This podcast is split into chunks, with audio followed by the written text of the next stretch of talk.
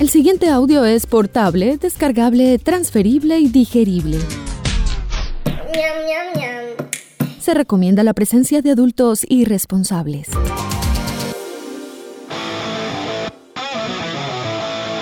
Este programa no contiene consejos para enriquecerse o hacerse famoso o fit sin hacer ningún esfuerzo. A nuestros invitados les toca trabajar, digamos que de forma orgánica. Si busca guías de autosuperación, cadenas de oración o esquemas para vender humo, continúa el scroll. Tal vez encuentre algo más abajo, o alguien, o alguno. ¿Qué tal un pastor?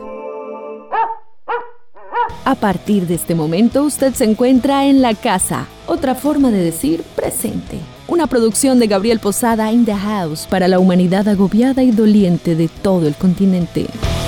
Dímelo, Gabo. ¿Cuántas mujeres rockstars locales conoce usted realmente? Piénselo. ¿Conoce alguna rockstar que realmente conviva en los mismos espacios de su cotidianidad? Yo sí, y me parece que esta es una celebridad de la que no verá popularidades infladas en los social media ni en los medios nacionales porque es una científica y las mujeres en la ciencia a veces asustan. Hace poco el periódico El Espectador hizo un reconocimiento a dos científicas colombianas que luchan contra el cambio climático. Una de ellas es la profesora de la Escuela Ambiental de la Facultad de Ingeniería de la Universidad de Antioquia, Paola Andrea Arias Gómez, quien fue en 2018 la primera mujer colombiana en ser elegida por el Panel Intergubernamental sobre Cambio Climático IPCC como una de las autoras del próximo informe de la ONU sobre este tema. Decía, eran las 9 de la mañana cuando Paola Andrea Arias vio el correo. Cuando leí, no sé ni cómo describir esa emoción.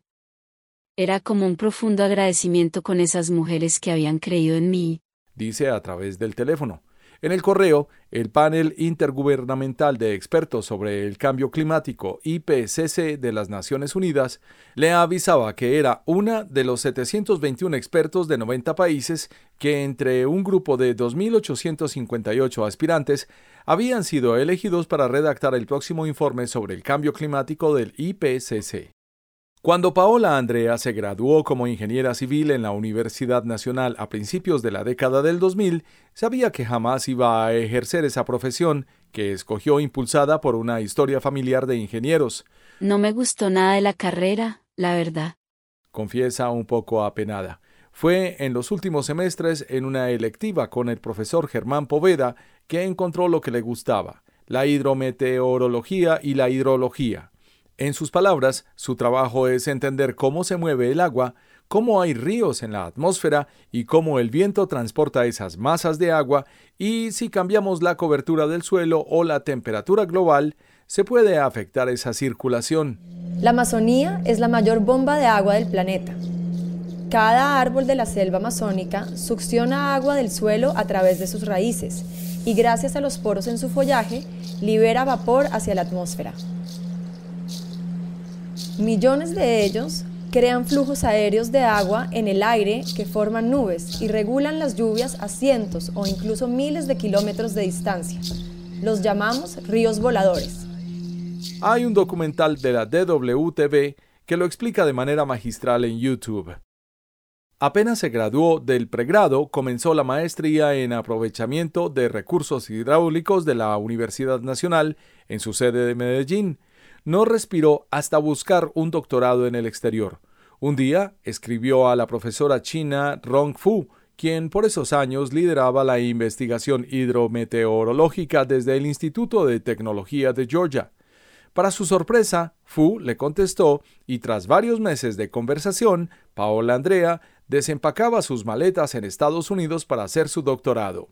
En 2011 regresó a Colombia con dos cartones, una maestría en Ciencias de la Tierra y la Atmósfera del Instituto de Tecnología de Georgia y un PhD en Ciencias Geológicas de la Universidad de Texas. Tras su regreso se vinculó a la Universidad de Antioquia, donde la conocí y donde ha visto graduarse a todas las cohortes del recién creado programa de Ingeniería Ambiental, en su mayoría mujeres. Cuando se fue a la Universidad de Chile para hacer su postdoctorado, de la mano de las también expertas Maisa Rojas y Carolina Vera, vio por primera vez la ciencia con los lentes del género. Hasta ahora ha estado en China y Canadá reunida con los otros 200 científicos que hacen parte de su grupo, el primero de los tres que harán el cuarto informe del IPCC sobre cambio climático. Paola Arias pertenece al equipo de 15 personas que está redactando el octavo capítulo del primer informe sobre los cambios que ha sufrido el ciclo hidrológico a nivel global. Dice el periódico El Espectador en su artículo La científica paisa que sigue los ríos del cielo. Y ella es absolutamente optimista. Hablamos con la profe Paola Andrea Arias en el podcast de la Facultad de Ingeniería de la Universidad de Antioquia Ingeniemos Radio. Ingeniemos Radio. Y replicamos la entrevista porque Paola es un personaje encantador y chévere, a la que hay que escuchar con atención y es fácil entenderle. Además, ¿cuántas rockstars locales están dedicadas a la ciencia? Hay muchas, pero cada vez son más anónimas. Paola Andrea Arias, en la casa? Lo primero creo que es entender que tomemos conciencia que cada acción que tomamos tiene repercusiones y repercusiones que afectan a otras regiones que no estamos viendo, ¿cierto? Porque el sistema climático, la atmósfera no tiene límites y la atmósfera se encarga, por ejemplo, de repartir esas distintas perturbaciones de alguna manera que generamos. En San Andrés Islas, sobre la Avenida Providencia, un hotel se asoma al hermoso mar de los siete colores desde la ventana del restaurante y saluda su clima cálido desde el balcón.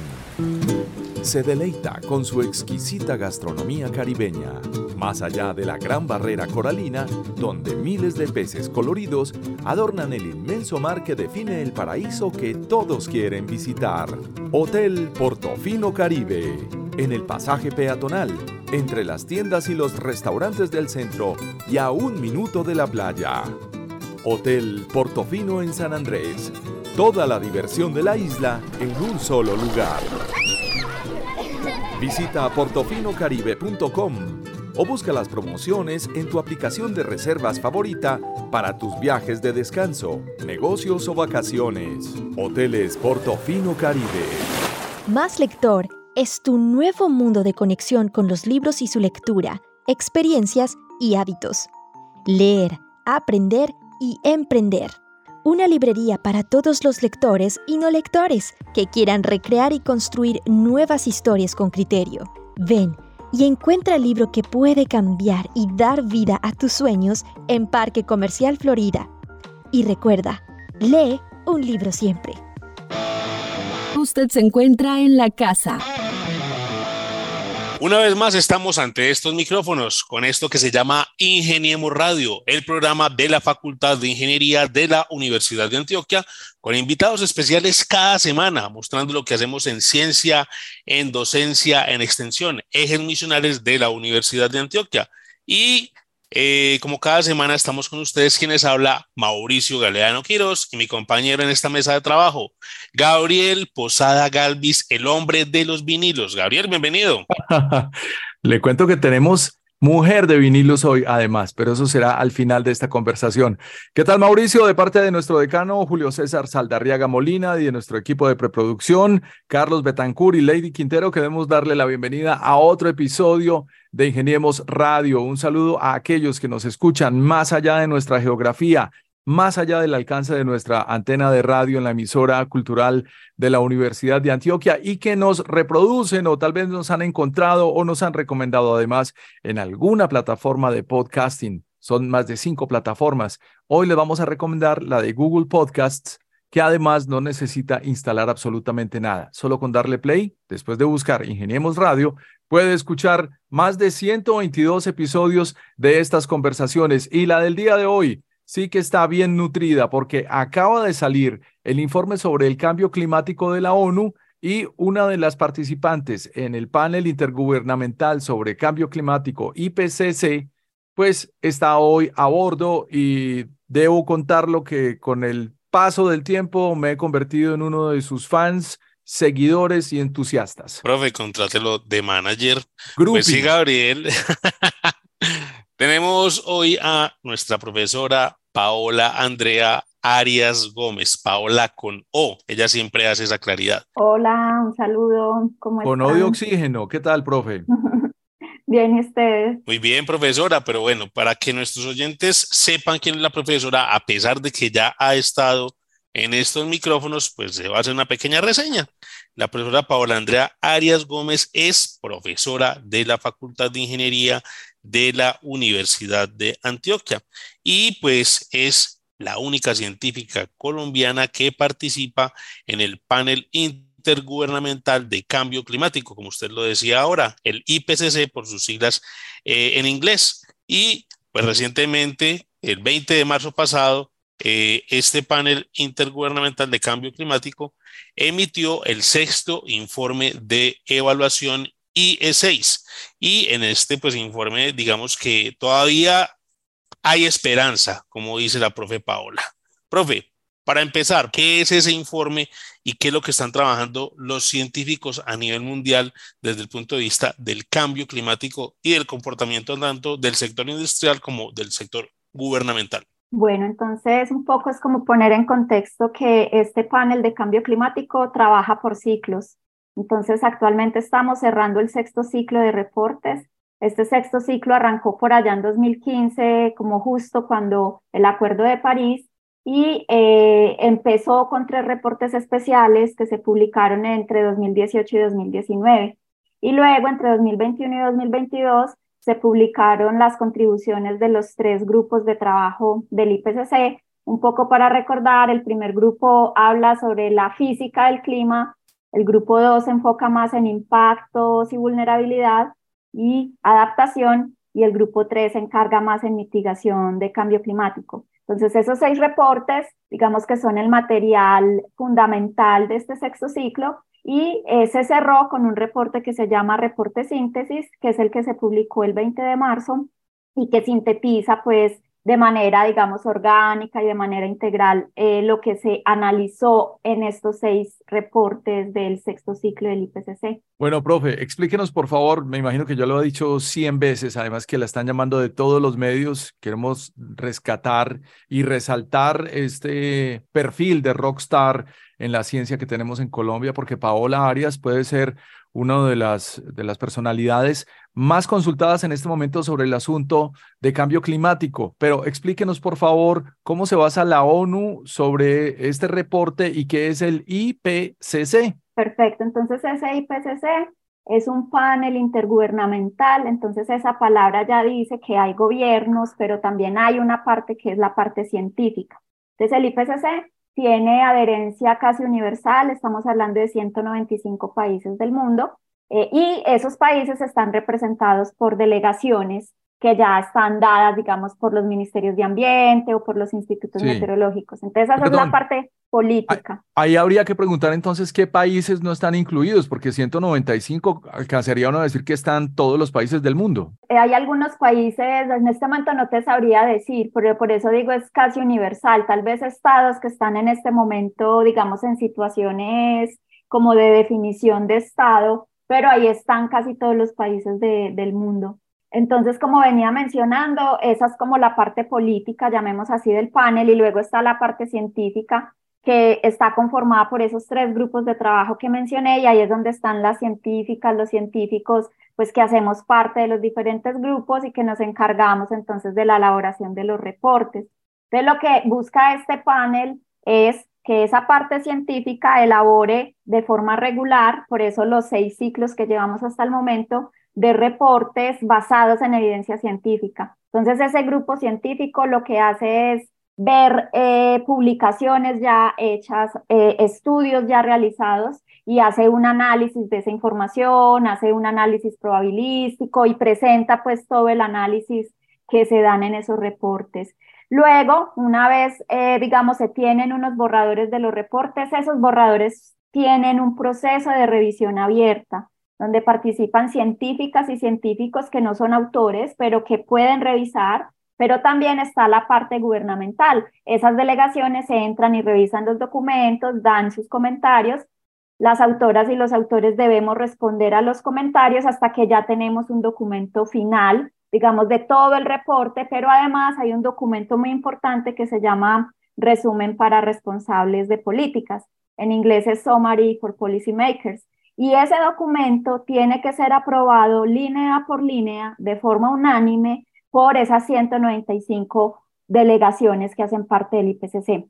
Eso fue lo que se hizo en la semana del 13 al 20 casi, porque ha sido la aprobación más larga en la historia de reportes del IPCC. Duró de lunes a domingo con una agenda muy intensa. Y eh, eso, digamos, se hace en esas plenarias donde están todas las delegaciones, estamos autoras y autores, y se llega a la versión final, que es la que luego se publica un día después. Esa fue la rueda de prensa del lunes 20 de marzo en la mañana, en donde ya se da a conocer el reporte final y los documentos finales que fueron aprobados por las delegaciones. Bueno, profesora Paola Arias, a mí me gusta ser un poco más coloquial y hablar con ejemplos principalmente porque Ingeniemos Radio a través de la emisora cultural, pues le llega a las comunidades en los diferentes territorios de Antioquia principalmente, pero también nos escuchan en otras latitudes a través de Spotify. Eh, hace mucho tiempo, nuestros abuelos, cuando iniciaba el año, se basaban en las cabañuelas, es decir, en los 12 primeros días del mes ellos de alguna forma pronosticaban cómo iba a ser el clima del año. Hoy en día ya la gente dice, es que ya uno no sabe cuándo va a llover, ya no sabe cuándo va a hacer sol. Desde ese punto de vista, para explicarle más claramente a nuestros oyentes qué es lo que está pasando con el, con el cambio climático, o sea, qué es ese cambio climático y por qué la gente ya se ha dado cuenta de eso. Es decir, ya de pronto muchas veces se afectan las cosechas, eh, los sembrados no producen como debe ser, unos meses son de eh, frío intenso, de lluvias intensas, otros meses son de sequía, ya hoy en día nos hablan del fenómeno del niño, del fenómeno de la niña. Entonces, ¿Qué es lo que está pasando con el clima en este planeta? Listo, entonces ahí hay varios temas que tocas. El primero es que las cabañuelas, pues será sabiduría popular, pero no es eh, científicamente basado. O sea, no hay ningún soporte científico en decir que si el 1 de enero no llueve, entonces enero va a ser seco y así sucesivamente. Permítame, yo le reenvío este audio a mis tías. Perdón, profe. Muchas gracias. Cabañuelas. Ok. Entonces, como les digo, eso es algo, digamos, de la sabiduría popular, pero no tiene ningún sustento científico. O sea, que, como les decía, si el 3 de enero llueve, eso no significa que marzo va a ser lluvioso. O sea, hay un asunto ahí distinto en lo que, en esto de la percepción. Entonces, por primero quería aclarar eso. Ahora, respecto a los cambios que claramente se han percibido en el clima y que las poblaciones, las personas en el campo y en muchos lugares han eh, entendido, es que en general estamos viendo un cambio generalizado del clima. Digamos que a nivel global el primer indicador es que están aumentando las temperaturas globales, por eso hablamos de calentamiento global, pero con eso cambian muchas otras cosas. Entonces, con seguridad hemos escuchado que se están derritiendo las zonas de casquetes polares, que en los Andes de Colombia nuestros glaciares están a punto de desaparecer. Sabemos también que está aumentando el nivel del mar. Cosas como esas sabemos que ocurren a nivel global, pero también algo que está pasando y es donde vemos, por ejemplo, una buena, eh, un cambio es el ciclo del agua. O sea, hay regiones en donde los extremos de lluvia, la lluvia extrema, está ocurriendo con más frecuencia e intensidad, otras regiones en las que son los extremos secos, ¿cierto? Condiciones, por ejemplo, como las sequías que mencionaba Mauricio. Asimismo, olas de calor. Las olas de calor están ocurriendo con más frecuencia e intensidad en casi todas las regiones del planeta. Lo vemos en las noticias constantemente y esto afecta a muchas regiones, no solamente porque típicamente en los medios vemos de, no sé, de Norteamérica, de Europa. No, por ejemplo, Argentina ha pasado eh, olas de calor rompiendo récord cada semana a lo largo de los últimos meses, exactamente. Y además en Argentina, Paraguay, hay una sequía que viene ocurriendo hace ya un par de años, ¿cierto? Entonces, ese ciclo hidrológico cambia y claramente impacta muchas cosas. ¿Qué impacta la agricultura, por ejemplo? Que es lo que decía Mauricio. Entonces, hay regiones en donde la agricultura se está viendo afectada negativamente porque los periodos, digamos, para cosecha ya cambian, las épocas del año en las que llueve cambian. Hay otras regiones que se pueden afectar positivamente, porque, por ejemplo, puede haber condiciones más favorables para ciertos cultivos, ¿cierto? Pero en general los impactos que dominan son los negativos. Ahora, impactos en disponibilidad de agua. Claramente, si tenemos condiciones de sequía, pues la disponibilidad de agua se ve afectada. Eh, por otro lado, la, la salud pública ya hay estudios que vinculan de forma muy clara, por ejemplo, cómo esas enfermedades transmitidas por mosquitos eh, se hacen, digamos, más eh, frecuentes porque los ciclos de vida de estos mosquitos pues son más eficientes con condiciones cálidas y húmedas. La salud mental, es claro también la afectación en la salud mental, el estrés de calor cuando estás bajo condiciones de calor, sin tener buena aireación, ventilación, sin tener tampoco agua para consumir, la salud de las eh, madres o mujeres en estado de embarazo también se ve afectada, de niños, niñas, y ahí le empezamos a poner las capas sociales en términos de, obviamente las personas más afectadas son las que tienen menos recursos, las que tienen más vulnerabilidad, entonces, claramente esto escaló en un montón de impactos que no solamente que cambió el clima, sino que ya impacta muchos otros aspectos, casi que todos los aspectos de la vida humana están siendo afectados en diferentes medidas por el cambio climático. Mencionabas otra cosita para cerrar. Mencionabas entonces que ahorita escuchamos del niño, la niña, hay que distinguir dos cosas. Hay algo que se llama cambio climático y el cambio climático es el cambio en esas condiciones del clima que se mantiene a lo largo de periodos prolongados. Estamos hablando que este cambio en el clima que estamos viendo ahora ya lleva varias décadas. Otra cosa es variabilidad climática. La variabilidad climática no necesariamente tiene que ver con cambio climático. Particularmente el niño y la niña es algo que viene ocurriendo hace milenios en el planeta porque es una forma natural, digamos, del sistema climático de variar, por eso se llama variabilidad. Entonces, que ocurra el niño o la niña es parte de esa variabilidad. El asunto es que las dos cosas coexisten. Tenemos variabilidad en un mundo con un clima cambiante, entonces por eso los impactos se pueden hacer más negativos. El caso de Colombia, pues con estas tres niñas consecutivas que hemos tenido, que ha generado, como ya hemos visto, mucha lluvia y por tanto después muchos deslizamientos, eh, afectaciones a un montón de poblaciones.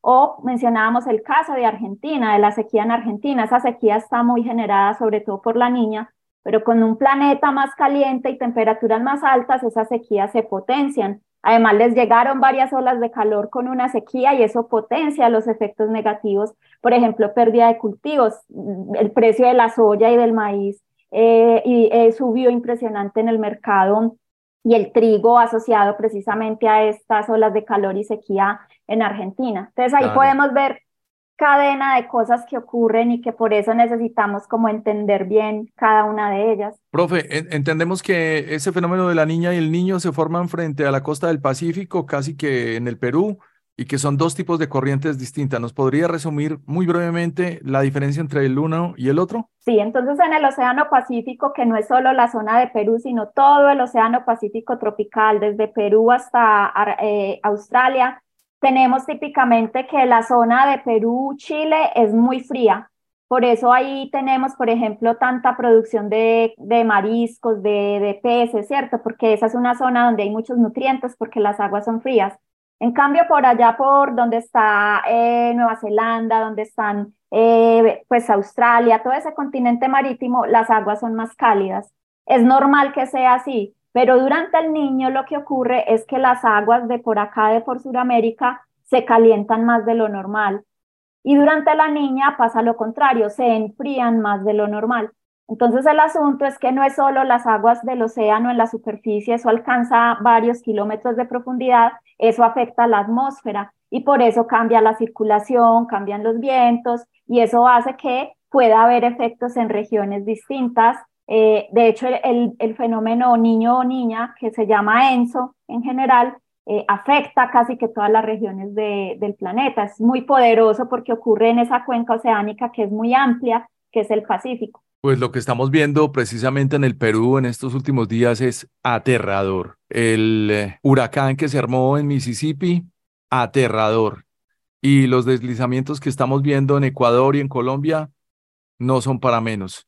Estamos viviendo la realidad de una situación de la que además políticos como Donald Trump se burlan, profe. A mí me parece muy curioso ver desde la ignorancia a un personaje como este que además acaba de ser imputado y que ha sido presidente de los Estados Unidos, diciendo que en situaciones de mucho frío, que a él le gustaría un poquitico de calentamiento global porque eh, eh, está haciendo frío ese día en, en el aire y aún no hay una distinción, no hay un entendimiento un poco más avanzado de la diferencia entre calentamiento global y cambio climático. Claro, ahí hay un asunto también que tiene detrás todos los intereses políticos y económicos del mundo. El asunto, digamos, de la crisis climática, pongámosle también ese apelativo, porque finalmente esto es una crisis, eh, tiene muchísimo negacionismo y que está apalancado realmente en esos intereses. Entonces, yo no creo que alguien como, como Donald Trump sea que no entiende, sino que realmente creo que, eh, digamos, se apalanca en este tipo de expresiones porque sabe que mueve un montón de emociones en las personas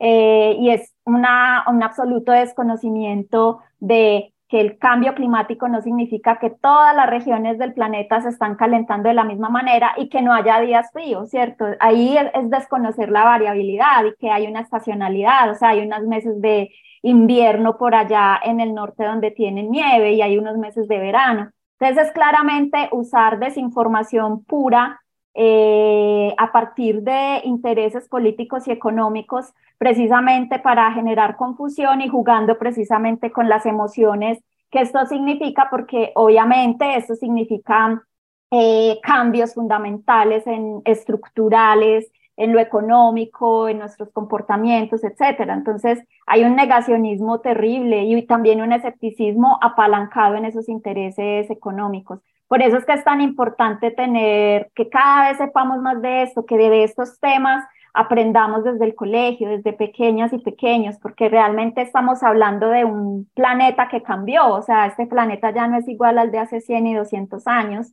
de manera tal que necesitamos un conocimiento que esté articulado con eso y que vaya también en línea de las soluciones que precisamente necesitamos. ¿Cuál es esa recomendación? Eh, partamos eh, primero de, de, la comunidad en general, o sea, del ciudadano del común, porque uno ya sabe que hay otras, pues como el sector industrial o el gubernamental, que para tomar decisiones, pues eh, se aferran a otro tipo de, de, asuntos. Pero en este caso, el ciudadano del común, ¿qué puede hacer o cómo, cómo aporta a que empecemos a preservar este, este espacio que es el único que tenemos para vivir como es el planeta Tierra?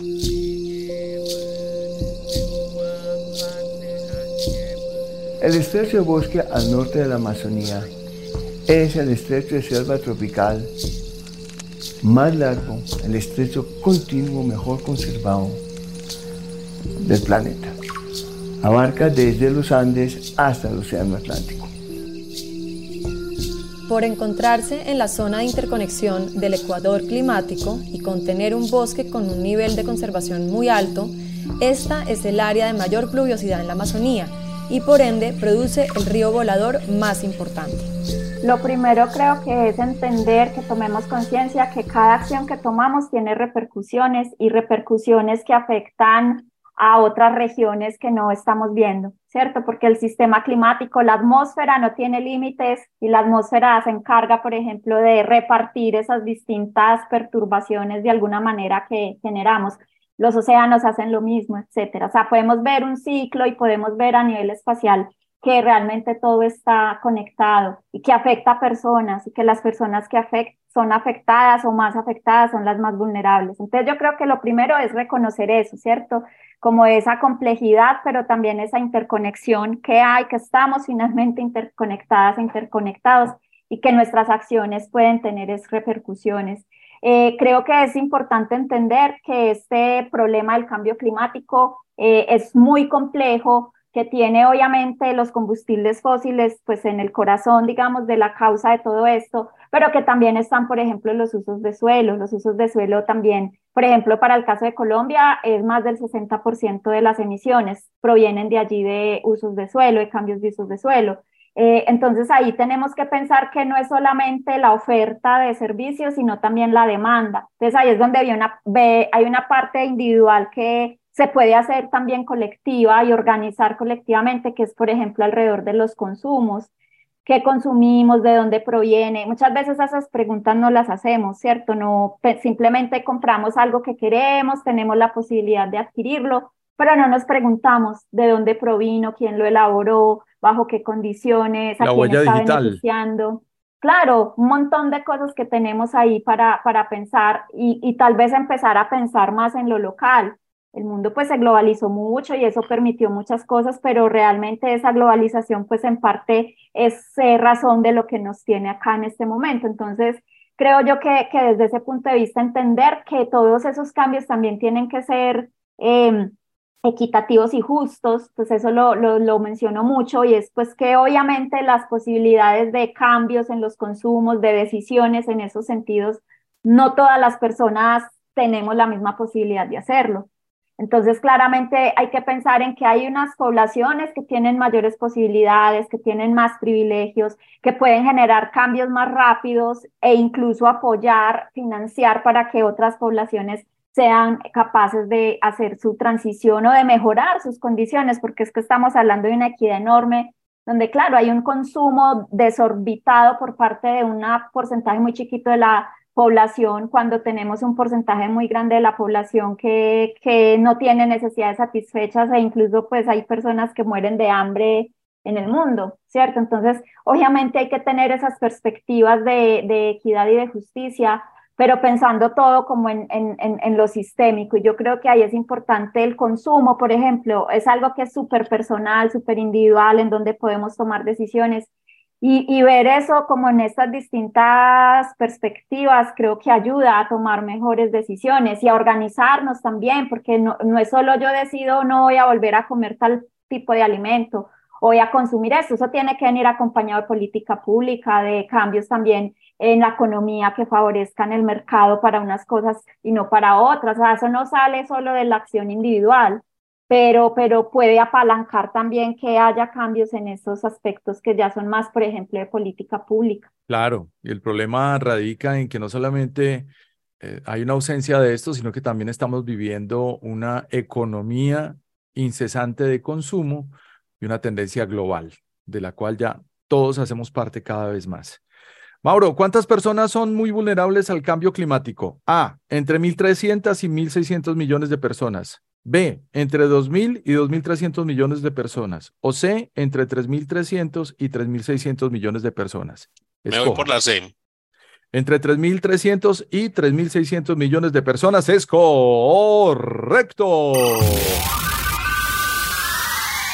Sí, porque es un problema que afecta a toda la humanidad. A todo el mundo, y no nos estamos dando cuenta. esta semana, por ejemplo, reseñábamos el trabajo de un integrante de nuestra facultad, es un técnico de laboratorio que está haciendo su doctorado, y él propone que se aprovechen los desechos de la siembra de cacao para producir eh, bandejas o platos desechables y ayudar a disminuir el consumo de plástico, que es uno de también de esos asuntos que puede inferir o ingerir para que eh, el cambio climático pues, eh, que estamos viviendo aumente. Entonces, acá hay muchas iniciativas desde la academia, desde los estudiantes de, doctorado, o sea, de posgrados y de, pregrado también, pero como dice la profe, bueno, ¿y cuál es la voluntad política? ¿Y qué es lo que quieren hacer, por ejemplo, eh, el sector privado, los industriales, para mitigar estos cambios? El problema es que cuando uno escucha hablar así, Mauricio, uno dice, bueno, esto es problema de, de las entidades privadas y de los gobiernos. Pero desde lo personal, ¿qué? Ahora sí le damos el paso a la profe Paola. Perdón, pero la pregunta que yo tenía para hacerle a ustedes sobre esos informes, y usted, pues en, en esta entrevista que le hacían en UDA Noticias, hablaba también sobre el ciclo del agua, o sea, cómo se ha afectado el ciclo del agua, y por eso, pues hoy en día vemos eh, tormentas, sequías, ahorita como reseñaba Gabriel, pues eh, los fenómenos que se ven en diferentes partes del mundo. Acá en Medellín, por ejemplo, hace algunos meses veíamos cómo el río Medellín estaba que se salía de su cauce, como por ejemplo las quebradas están saliendo y están afectando los barrios. O sea, todo esto tiene que ver también con el comportamiento humano y también con la falta de, no sé, políticas públicas. Sí, claramente aquí hay una necesidad de mayor compromiso, digamos, y mayor voluntad política pero real y eficiente, porque es que desafortunadamente algo que ha reinado en medio de todo esto, cuando veo la economía, digamos, es el corazón de la preocupación, eh, es lo que se conoce pues como greenwashing. Entonces, si bien emergen, digamos, posibilidades, eh, muchas de estas posibilidades, por ejemplo, terminan siendo eh, empleadas por grandes emporios económicos para continuar con sus actividades, pero eh, pues finalmente sin cambiar realmente lo que se debe cambiar de forma estructural. Y yo creo que en eso falta ser mucho más críticas y mucho más críticos. A eso le juegan, la verdad, mucho las administraciones, en la lógica, digamos, en la que finalmente las administraciones también están involucradas y es como el asunto de los indicadores, entonces ahí entra que no, que cuántos árboles se sembraron y de que cuánto se recicló, eh, o que cuántas campañas de, de, socialización o cuántas reuniones con comunidades se hicieron. Entonces entra como en un mundo totalmente instrumentalizado, ¿cierto? Eh, de lo ambiental, eh, en donde se reduce lo ambiental a unas cosas supremamente simplistas, sin ver como la complejidad de las cosas, y a eso la verdad le juegan muchas, muchas administraciones en parte porque probablemente, digamos, no tienen la suficiente capacidad, el suficiente conocimiento, por ejemplo, en muchas de las personas que trabajan allí, eh, carecen de esa visión. Y yo creo que eso es parte de lo que hay que imponer también en la educación para poder adquirir esa visión mucho más compleja, más sistémica del asunto.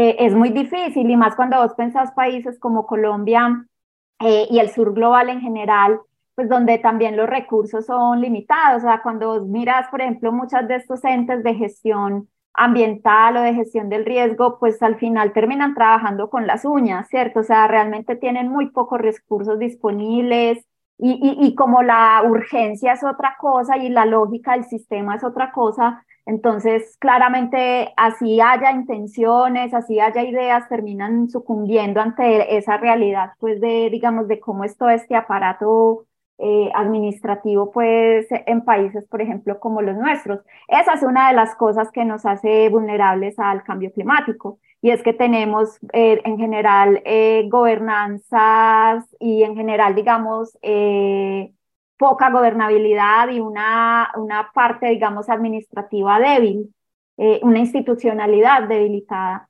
Eh, entonces, claramente eso es una, algo que hace que, que termine siendo muchas veces inoperante eh, el poder tener acciones más, más eficientes. Eh, eso es, es, bien complejo, pero yo creo que hay que poner en, en el centro, pues que finalmente estamos hablando es pues del cuidado de la vida, ¿cierto? De todas y todos, y no solo humanos, estamos también hablando pues que estamos atravesando la sexta extinción masiva de especies, o sea, no solo estamos afectando la especie humana, muchas otras especies y la pérdida de biodiversidad, el riesgo de pérdida de biodiversidad aumenta con, eh, cuando aumentan las temperaturas globales y, muchas otras cosas más. Entonces, es, es, es, la necesidad urgente de esa visión eh, sistémica eh, y, el asunto es que cuando el interés sigue siendo o está, sigue siendo todo movido como por lo puramente económico, eso se pierde. Profe, recientemente escuchaba un podcast de otra universidad, de hecho una universidad bogotana, en donde discutían con un profesor, con el profesor Milton Montoya, eh, sobre la relación de la minería y la transición, la importancia de los minerales estratégicos, el potencial económico y social para Colombia y para América Latina.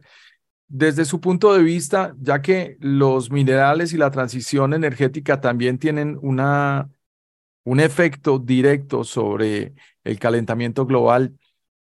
¿Qué opina sobre ese asunto? Eso es un aspecto súper importante porque muchas veces en esa carrera de la transición energética, que desafortunadamente a veces veo centrada como en lo meramente tecnológico, en que tenemos es que salir de los combustibles fósiles, que es totalmente cierto, y que necesitamos entonces eh, usar otro tipo de energías, como por ejemplo las energías renovables, eh, olvidamos que eso no puede ser de cualquier forma, ¿cierto? Y ahí sigue primando el asunto económico, o sea, cómo cambio mi, mi vocación, llamemos así, en el sector de producción, pero manteniendo lo económico en el centro. Entonces pensamos que no, que es que tienen que ser obviamente tecnologías posibles, pero que cada vez sea más barato, pero que cada vez sea más eficiente. Eso es cierto, pero el cómo es súper importante y muchas veces esa pregunta nunca nos la hacemos.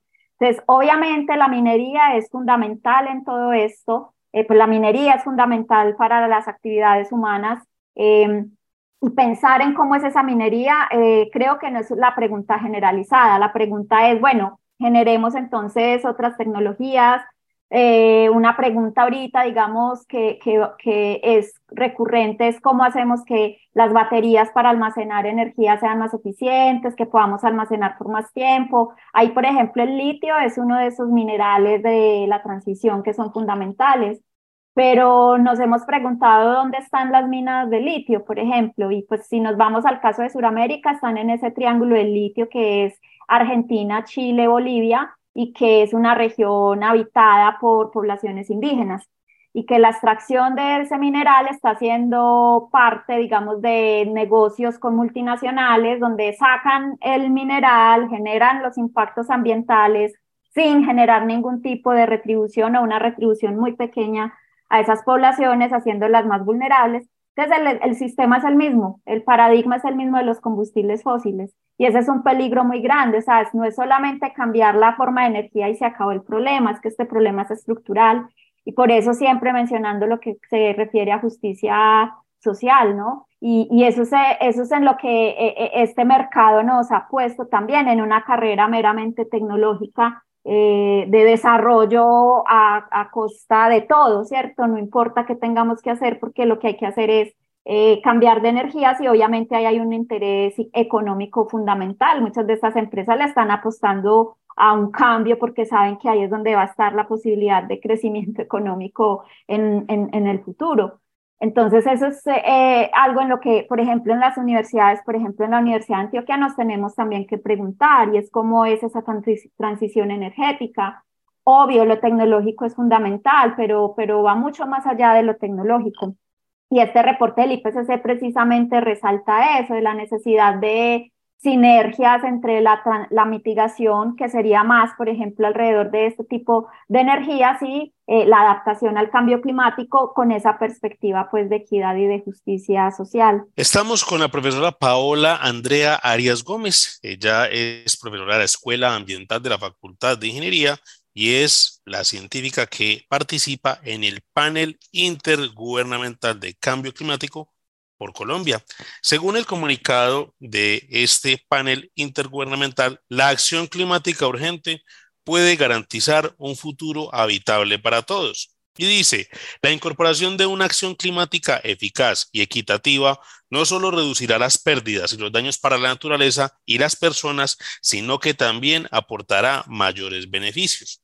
Adicional dice, en el informe de síntesis se destaca que urge tomar medidas más ambiciosas y se demuestra que, si actuamos ahora, aún es posible garantizar un futuro sostenible y habitable para todos. Ahí reitero, profe, y de manera, digamos, más coloquial, ¿cuáles serían esas medidas más ambiciosas según los científicos que integran el IPCC? Pues estamos hablando de reducciones de emisiones de gases de efecto invernadero. Lo que en este momento se ha pactado nos estaría llevando hacia finales de siglo a temperaturas que pueden estar entre 2 y 3 grados centígrados, ¿cierto?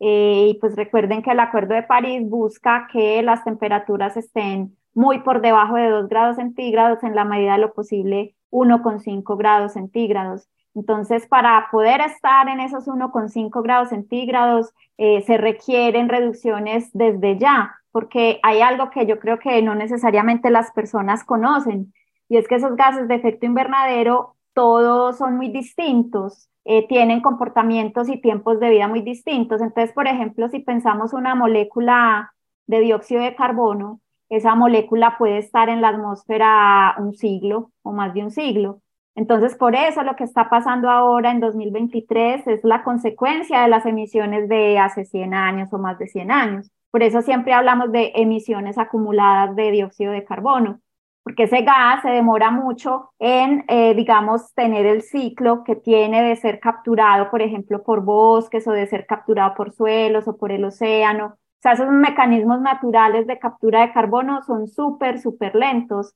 El metano que es otro gas de efecto invernadero, ese sí se remueve más rápido de la atmósfera. Estamos hablando de 12 años. Eh, hay otros gases que son mucho más cortos, tienen una, una vida mucho más corta, ah, pero claramente el que está dominando el calentamiento pues es el dióxido de carbono. Entonces, por eso es que esas reducciones tienen que ser desde ya, porque eh, lo que estamos emitiendo ahora, los impactos se van a ver eh, décadas después, ¿cierto? No necesariamente ya. Entonces ahí es donde es importante esa acción eh, que tiene que ser global, o sea, esas reducciones tienen que ser globales. Y ahí claramente tenemos también el asunto de las responsabilidades diferenciadas eh, las mayores emisiones acumuladas hasta este momento pues no corren por cuenta de los países del sur global en general, corren más por Europa, por eh, Norteamérica, pues por Australia, Japón. Obviamente China e India ahora empiezan a tener eh, una contribución muy importante. China es en total el mayor emisor eh, de gases de efecto invernadero es el, eh, el, el, más, que eh, como país emite más, pero cuando vas por persona, pues Estados Unidos sigue siendo el que más emisiones genera por persona. Arabia Saudita, por ejemplo, también por persona tiene muchas emisiones, pero si te vas, por ejemplo, a países de África, países de Centro, Suramérica, las emisiones per cápita de esos países son muy bajitas y las totales también son muy bajas. Entonces, obviamente, tenés que pensar que, que esto es un asunto de que la, a la atmósfera no le importa de dónde salió ese gas, o sea, si salió en China, en Estados Unidos, en Colombia, eh, eso se acumula y, eso se mezcla muy bien en la atmósfera, súper, digamos, fácil que se mezclen esos gases. Entonces, el asunto es que las reducciones, obviamente, la mayor ambición tiene que correr por parte de los mayores emisores, ¿cierto? Porque así, digamos, países como los nuestros reduzcan todo, eso no, no va a marcar, digamos, la reducción total que se necesita. Eh, así que ahí está todo el asunto de las responsabilidades diferenciadas, pero eso no significa entonces que aquí tenemos que descuidarnos con el asunto pues de la mitigación del cambio climático. Profe, pregunta así como de estudiante en clase, eh, ¿y cómo se miden esas emisiones por persona? O sea, eh, ¿cómo se caracteriza eso? Eso se puede caracterizar, digamos, a partir de estimaciones y pues también a partir de modelos, obviamente, eh, en donde, digamos, se tienen unas huellas, por así decirlo, se tienen unos estimados de determinado tipo de producto y determinado tipo de actividad, cuántas eh, emisiones genera. Eh, entonces, pues se hacen inventarios nacionales, cada país de hecho tiene la obligación de hacer inventarios regulares y los reportan lo que se conoce como las eh, comunicaciones nacionales de cambio climático. Eh, y esos, esos inventarios se hacen por diferentes sectores y a partir, digamos, de esas estimaciones de sectores, de actividades y también con aspectos demográficos, socioeconómicos también y con modelación se hacen esas estimaciones de emisiones per cápita. Eso quiere decir que todos estamos aportando a la atmósfera. Profe, en este informe usted también dice que existen posibilidades de regulación y de cambio para adaptarnos a lo que está ocurriendo, para mitigar, que necesitamos reducciones inmediatas, rápidas y sostenidas de emisión de gases de efecto invernadero. ¿Nos quiere compartir un par de consejos en lo personal para esa persona que nos está escuchando en este instante y que de pronto un hábito, un solo hábito puede contribuir con un gran cambio? Bueno, entonces ahí creo que es importante, eh, porque hemos mencionado adaptación, mitigación, que como que también las personas que están escuchando, pues como que entiendan que son dos cosas distintas. La adaptación es cuando su palabra lo dice, debemos adaptarnos a un cambio que ya ocurrió. Entonces, por ejemplo, el nivel del mar está aumentando y va a seguir aumentando, tendremos que adaptarnos, ¿cierto? Eh, generando entonces formas de proteger las costas o retirándonos hacia zonas más alejadas de las costas, ¿cierto? Eh, o por ejemplo, si está cambiando la lluvia y ya sabemos que hay menos lluvia en una determinada región, entonces pensar qué tipo de agricultura, por ejemplo, se puede desarrollar bajo esas nuevas condiciones de, de por ejemplo, de precipitación. Eso es adaptación, es adaptarnos a algo que ya está ocurriendo y va a seguir ocurriendo. Que probablemente es más colectivo que individual. Ahí hay aspectos, digamos, que en la adaptación viene también muy desde, desde lo local, ¿no? Porque también ahí es donde viene el asunto, por ejemplo, eh, de pensar cuáles son las posibilidades que también tiene culturalmente, socialmente esa comunidad, pero también, digamos, de lo que el entorno le provee, pues sí puede hacer. Entonces, por ejemplo, este reporte trae cosas muy interesantes y una de ellas es lo que llaman maladaptación, o sea, estrategias de adaptación que se plantearon pensando que iban a generar impactos positivos, pero terminaron siendo muy negativos. El ejemplo típico, por ejemplo, lo que llaman ingeniería dura desde el punto de vista, por ejemplo, de un muro de contención para eh, eh, tener, eh, digamos, protección por el oleaje debido al aumento en el nivel del mar. Pero ese muro de protección genera desplazamiento de personas que ya no pueden estar ahí, genera también afectación a los ecosistemas.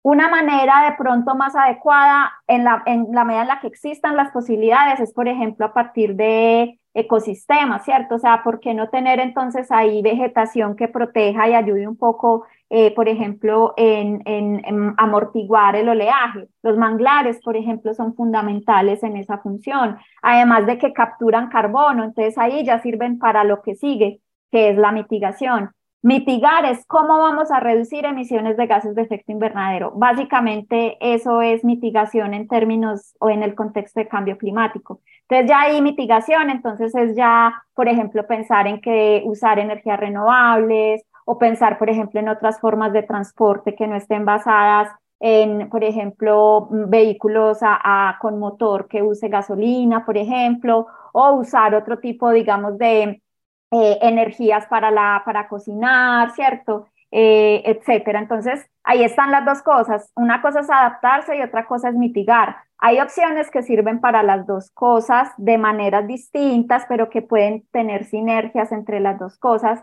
Y esas son, digamos, las que pueden llegar a ser más eficientes porque nos apoyan en las dos, digamos, en las dos direcciones. Eh, claramente, países como los nuestros, la adaptación es urgente eh, porque los mayores impactos obviamente, como mencionamos, se ven en las personas más vulnerables, son esas personas las que se están viendo más afectadas. Ya tenemos migración humana asociado a cambio climático, cuando tenemos deslizamientos y entonces las casas de las personas se pierden, tienen que irse hacia otro lugar, cuando hay huracanes que destruyen una zona se tienen que ir, cuando hay eh, sequías y ya no puedes cultivar lo mismo, tienes que migrar hacia zonas donde puedas tener mejores condiciones, por ejemplo, del suelo. Y en esas migraciones ocurre toda violación de derechos humanos, ¿cierto? Eh, todo tipo de violencias basadas en género, en fin. Entonces, entonces, obviamente la adaptación es una tarea súper importante y ese es uno de los puntos flaquísimos eh, para nuestras regiones, para el sur global. No hemos avanzado lo suficiente en adaptación. Una parte tiene que ver con que, bueno, muchos de los recursos se van para mitigación, también por este afán tecnológico, pues esta mirada, digamos, más centrada en la tecnología, y por otro lado, pues porque obviamente nuestros países tienen condiciones económicas menos favorables y pues según el Acuerdo de París se había acordado que el norte global haría unas transferencias de recursos para el sur global para adaptación y eso no se ha cumplido. Entonces, claramente aquí estamos hablando pues de un montón de asuntos que pasan por voluntades políticas y voluntades de diferentes niveles. Profesora, con todo lo que usted describe, pues uno ve que estamos conversando más desde el punto de vista de lo cotidiano, de lo que nos sucede, pues como tal, al hombre. Pero analizan ustedes también desde el panel qué puede suceder o cómo es también esa protección a la fauna, a la vegetación, ¿Cómo se trabaja desde esa óptica? Para eso es tan importante que eh, eh, haya muchas disciplinas haciéndose preguntas alrededor de todo esto. El panel de cambio climático pues trata de tener esa mirada diversa. Yo creo que todavía sigue faltando una mirada mucho más diversa en esto, pero obviamente pues no es solo el panel de cambio climático, hay una plataforma similar que se llama IBES, que es la plataforma intergubernamental de biodiversidad y servicios ecosistémicos por ejemplo, tenemos eh, los profesores eh, Juan Camilo Villegas y Lina Berruet, ella, eh, participaron en el informe que se desarrolló para Colombia del estado de biodiversidad y servicios ecosistémicos y precisamente hacen análisis basados en cómo se están viendo afectados los ecosistemas. Aquí hay algo muy importante y es que lo único que afecta a los ecosistemas no es el cambio climático, hay un montón de cosas más que afectan ecosistemas la urbanización afecta a los ecosistemas, ¿cierto? Eh, las actividades productivas, la deforestación, por ejemplo, asociada a actividades de, productivas es una de las grandes motores de pérdida de biodiversidad en Colombia. El cambio en el clima también, pero hay otro montón de aspectos que tiene que ver como con esta configuración de cómo habitamos, pues, digamos, este país, estas montañas, por ejemplo, que configuran esa pérdida de biodiversidad. El cambio climático es uno de los ingredientes, pero no es el único. Entonces se tienen que tener una mirada desde múltiples disciplinas y por eso es que el IPCC tiene como esos tres grupos de trabajo que tienen miradas, digamos, desde disciplinas distintas, complementarias y que el reporte síntesis trata pues como de traer de manera más integral. También es importante fortalecer los acuerdos entre la sociedad civil, los pueblos indígenas y sus organizaciones, la investigación científica, movimientos interreligiosos, iniciativas del sector privado, instancias de la sociedad civil como la Alianza Noramazónica e involucrar a las áreas protegidas creadas por los diferentes gobiernos. Esto ayudaría también a los gobiernos cumplir con sus acuerdos internacionales, tales como los Objetivos de Desarrollo Sostenible, los acuerdos de biodiversidad y de cambio climático, así como garantizar la seguridad alimentaria. Consolidar la protección del norte de la Amazonía es la iniciativa de mayor impacto, más viable y a corto plazo que podemos realizar juntos. Yo creo que es el asunto pues como de pensar que es una situación complicada, o sea, no la tenemos fácil, no es tampoco fácil la salida ni cómoda, pero hay posibilidades. Entonces yo creo que también es como tener esa mirada pues de que, de que es un gran reto, es un gran reto que como civilización vivimos y que pues es cuestión también de pensar en que no es solamente puede ser el tiempo de vida que tengamos acá cada uno de nosotros, sino que lo que ahorita está ocurriendo va a afectar generaciones futuras. Hay una, una figura que de pronto a Gabriel le va a impactar mucho en el reporte, es la figura uno del resumen de responsables de políticas, que muestra cómo han venido aumentando las temperaturas desde 1800 y muestra el ciclo de vida de una persona nacida en 1980 o una persona nacida en 2020. Por ejemplo, los, los niños chiquititos ahora em, han nacido entonces con un planeta uno, con uno grados centígrados más caliente pues que en niveles preindustriales, pero a lo largo de su ciclo de vida, cuando cumplan 70 años, por allá en 2090, pueden estar en un planeta que puede ser 3 grados centígrados más caliente. Claro. Entonces, el asunto es que ese numerito sonará muy poquito, de 1 a 3, pues eso que son 2, eso es muy poquito. El asunto es que los impactos son terribles, es otro mundo, es otro mundo. O sea, tan sencillo como que es ya niños ahorita a sus 30 años, pues probablemente no van a ver glaciares en Colombia. Eh, y, y, asimismo muchas otras cosas, ¿cierto? Entonces es un mundo distinto y yo creo que es importante también tener ese reconocimiento de que, de que es así de largo plazo lo que está ocurriendo. Profe, entonces sí hay esperanza. Yo veo bastante optimismo en el informe y sobre todo de su parte. Sí, hay esperanza, por supuesto. El asunto es que la esperanza no es infinita y eh, la posibilidad, digamos, de que esa esperanza, digamos, sea efectiva tampoco es infinita. Por eso, digamos, la urgencia de que la acción tiene que ser inmediata. Escuchando lo que decía la profe, pues yo no sé, se me vino a la mente. Entonces, Gabriel, que a mí me gusta también hablar de películas, y se, me, se me vinieron unos personajes, Manny, Sid y la Era del Hielo. Claro.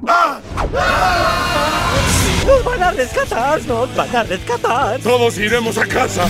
¡Estaciones de batalla! Y, yo creo que hay, eh, hay un mensaje sobre Todos extintos.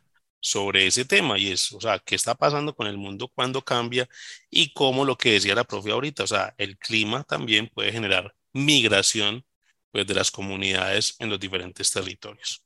Es una conversación muy amena. Yo creo que aquí hay mucho de ancho y de fondo para tocar, pero por lo menos tenemos una percepción de una investigadora que está juiciosita cada año generando noticia, cada que participa en estos informes del panel intergubernamental del cambio climático y pues que trabaja es por la, por la raza humana, de alguna forma. Profe, pues muchas gracias para, para usted por estar con nosotros en estos micrófonos, de alguna forma enseñándonos sobre este tema del cambio climático en el mundo. Muchas gracias, Mauricio y Gabriel. Hermano Gabriel Posada, acá te habla Emanuel Orbiler. Por intermedio de tu persona, le mando un abrazo a todo Colombia. Aguante, Emanuel Orbiler. Nos vemos. Profe, no la podemos dejar ir sin preguntarle cuál es el último vinilo de la colección. Ah, no, nada, pensando en los consumos no he vuelto a comprar. Ah. Entonces, no. El vinilo también aporta el cambio, ¿sí? todo eso son materiales, claro, eso, es puro PVC y derivado del petróleo. Así es. Ya solo Deezer y Spotify. Que igual tiene su nivel de contaminación. Claro, toda actividad humana tiene un impacto. Yo creo que también hay que desromantizar eso. O sea, toda actividad humana tiene un impacto. Pero entonces se trata de cómo aminoramos los impactos, ¿cierto? Y con esa perspectiva, pues nuevamente de equidad. Entonces también es pensar pues que nunca vamos a tener algo cero emisiones, no existe tal cosa pues en términos de nuestra actividad, pero es importante preguntarse cosas que antes no nos preguntábamos. Así es, ahí tiene pues Gabriel una rockstar, una, rockstar. una, una, conferencista que atrapa, cautiva a sus interlocutores en las diferentes conferencias en las cuales participa, en los diferentes eventos, los cuales invita, siempre está ahí enseñándonos. Y, y pues, súper consultada. Yo creo que hoy por lo menos tres conferencias o conversaciones con medios antes de esta entrevista. ¿Cuántas mujeres rockstars locales conoce usted realmente? Piénselo.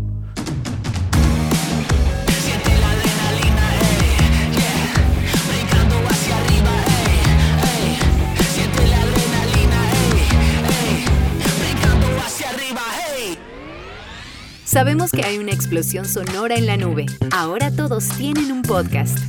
Y ya que estamos en sintonía, visita en lacasaradio.com para que escuches las conversaciones más inesperadas sobre música, entretenimiento, tecnología y ciudad con Gabriel Posada. Digamos que el objetivo que hemos marcado de Bits Colombia es trabajar como un medio para trabajar por la educación y la conservación de las aves y sus territorios. Haciendo ese trabajo me encontré con la pista de que en México les gustaba, en ese momento lo que yo encontré era que les gustaba el vallenato. Entonces me fui a hacer la maestría a Iztapalapa, a la UAM. Todo lo que yo escribí sobre Piazzolla se, se, se, me vino a la cabeza con un solo gesto de humildad del tipo, pues la forma como él me trató a mí y eso, ahí estaba ya como contada la historia en lacasaradio.com, un podcast con experiencia radial, disponible en tu plataforma favorita, portable, descargable, transferible y digerible. En lacasaradio.com, otra forma de decir presente.